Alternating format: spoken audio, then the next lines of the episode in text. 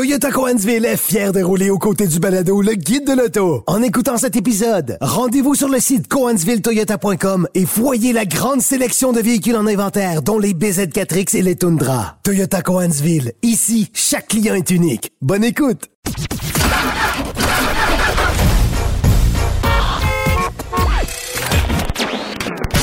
Vous l'avez vu? Vous l'avez lu? Maintenant, entendez-le. Avec Antoine Joubert et Germain Goyer. Le guide de l'auto. Cube Radio. Compte en commun la Nissan 200 SX, la Chrysler 200, la Dodge Colt 200 et la Mercedes B200 avec le guide de l'auto. C'est simple. 200. Oui, parce que c'est la 200e du guide de l'auto. Bienvenue au guide de l'auto. Bonjour Antoine. Salut! oui, c'est la 200e aujourd'hui. Euh, on n'a pas l'impression que c'est la 200e, mais c'est ce que nos chiffres puis nos notes nous disent. Alors, on voulait le souligner. Et puis, c'est une émission un peu spéciale parce qu'on reçoit aujourd'hui euh, un porte-parole euh, d'un constructeur automobile allemand euh, dédié à la marque au Québec, Pierre-Luc qui va venir euh, nous jaser de son rôle en tant que porte-parole de Volkswagen. Mais avant tout ça, Germain, ben, on va parler un peu de General Motors parce que il y a euh, deux nouvelles qui ont suscité l'attention cette semaine. D'abord, le fait qu'on continue d'investir dans des moteurs à 8 cylindres chez GM. On n'entend parler que d'électrification, mais euh, les V8 ont encore leur place, clairement. Effectivement. Donc, euh, chez, euh, chez GM, on a annoncé cette semaine euh, l'investissement de pas moins d'un milliard de dollars dans une nouvelle génération de moteurs à 8 cylindres. Donc, comme tu le dis, on investit beaucoup dans l'électricité, dans la plateforme Ultium chez, chez, Gene- chez General Motors, mais on ne met vraiment pas de côté les moteurs V8. Ils semblent être là pour, euh, pour continuer. Ah, c'est une stratégie qui est différente de celle de Stellantis, par exemple. Et de Ford? Qui, et de Ford, qui euh, de plus en plus euh, les élimine. Alors, euh, voyons voir comment on pourra résister euh, à, ces- à l'évolution, finalement, chez GM. Ben moi, en fait, euh, tu sais, je- me posais la question à savoir pourquoi est-ce qu'on se garoche littéralement dans la production de six cylindres biturbo compressés, que ce soit des 6 en ligne ou des, ou des V6 ou même des 4 cylindres turbo compressés pour, pour venir remplacer des moteurs à 8 cylindres euh, sur le marché nord-américain, lorsqu'on sait qu'un bon moteur à 8 cylindres peut euh, consommer euh, moins d'essence qu'un six cylindres. On le voit, là. Mais on Euh, sait aussi que la réglementation d'un État à l'autre, d'une province à l'autre, d'un pays à l'autre va varier. Mais pas en Amérique du Nord, pas tant que ça. Non, c'est vrai. C'est vrai du côté de l'Europe, mais à part le Québec, qui est assez sans dessin pour taxer à la cylindrée Oui. depuis 30 ans. Je pense Euh, que sans dessin, c'est le mot. là. Oh, ouais, puis ça, écoute, j'ai discuté cette semaine avec un attaché politique de Geneviève Guilbeault. On risque d'ailleurs de pouvoir lui parler d'ici quelques semaines à propos notamment de ce dossier-là. Euh, mais, euh, mais revenons à nos flûtes. General Motors qui, con- qui continue d'investir dans des V8 qui risquent d'être plus performants, plus éco-énergétiques et probablement plus éco-énergétiques que les six cylindres qu'on vend actuellement chez Et, Ford. et probablement hybride aussi. Là. Et probablement hybride aussi, tu as tout compris. Voilà. Alors, alors c'est, c'est- le, le- le moteur V8 a encore sa raison d'être, euh, mais c'est clair qu'il faut l'améliorer parce que depuis des décennies, on nous sert à peu près la même affaire chez GM. Le 5.3, ça n'a pas beaucoup évolué. C'est ça, et ça consomme pas moins que 10 ou 15 ans, Voilà. à part le fait qu'on a mis des meilleures transmissions, ça change pas grand-chose.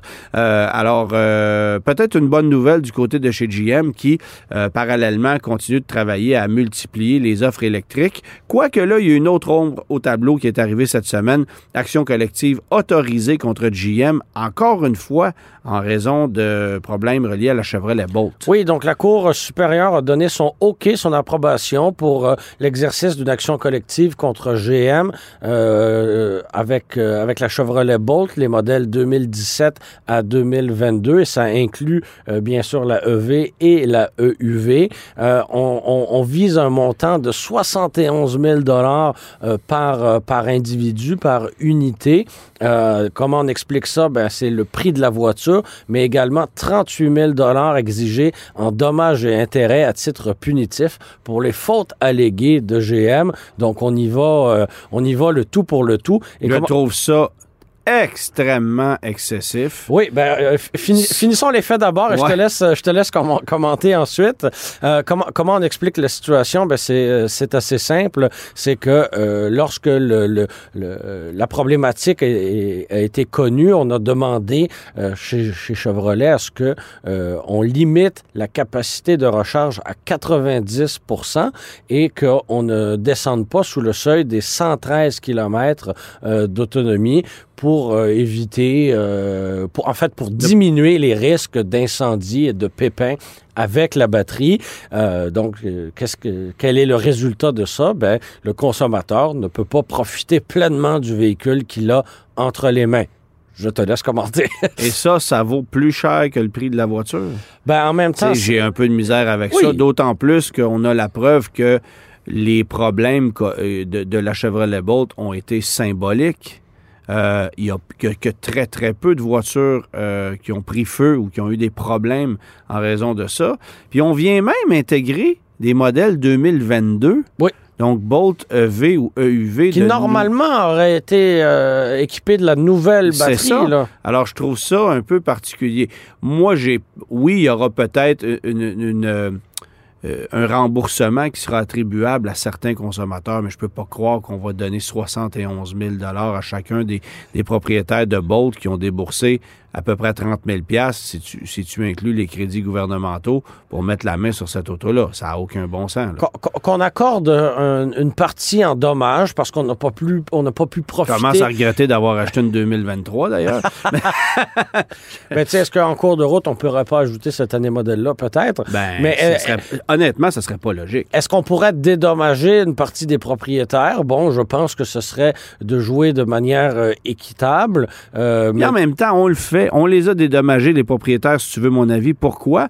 Parce que la personne qui a acheté une Chevrolet Bolt 2017 ou 2018, à qui on a donné une batterie flambant neuve qui bénéficie aujourd'hui d'une meilleure autonomie que lorsqu'elle a acheté sa voiture neuve euh, et d'une nouvelle garantie, je sais pas, mais moi, je trouve que c'est quand même plus que raisonnable. Mais pendant X nombre de mois, on s'est retrouvé entre, avec un, véhicule entre les mains qu'on ne pouvait pas utiliser pleinement. OK, à 80% Oui, C'est pas... Donc, ju- justement, qu'il y ait, Moi, je suis pas là, je suis pas le défenseur de GM, Non, non, mais je trouve que là, on abuse. Qu'il y ait une part de dédommagement, d'accord, Ouais. 38 000 euh, qui est plus que le, le- le prix déboursé final du véhicule, ça me paraît quand même euh, un petit peu, un petit peu un petit peu là. excessif, exactement. Autre nouvelle, cette semaine, on a dévoilé la Polestar 2 euh, 2024. Bon, quand on la regarde Elle est euh, identique. Sur, les photos, elle est euh, identique, mais dans sa conception, dans son architecture, euh, c'est complètement différent. Euh, il faut savoir que euh, dans sa version à un moteur, la Polestar, la Polestar 2 était jusqu'à l'année modèle 2023 une voiture traction, donc le moteur électrique était placé euh, sur, euh, sur l'essieu avant, euh, ce qui était une stratégie différente de- des- autres véhicules électriques de cette gamme-là, qui sont euh, des véhicules propulsés lorsqu'ils sont euh, équipés d'un seul moteur. Ouais. Et là, on revoit le tout et on envoie le moteur unique sur l'essieu arrière. Euh, on a également augmenté, augmenté sa puissance, donc de 170 à 220 kW.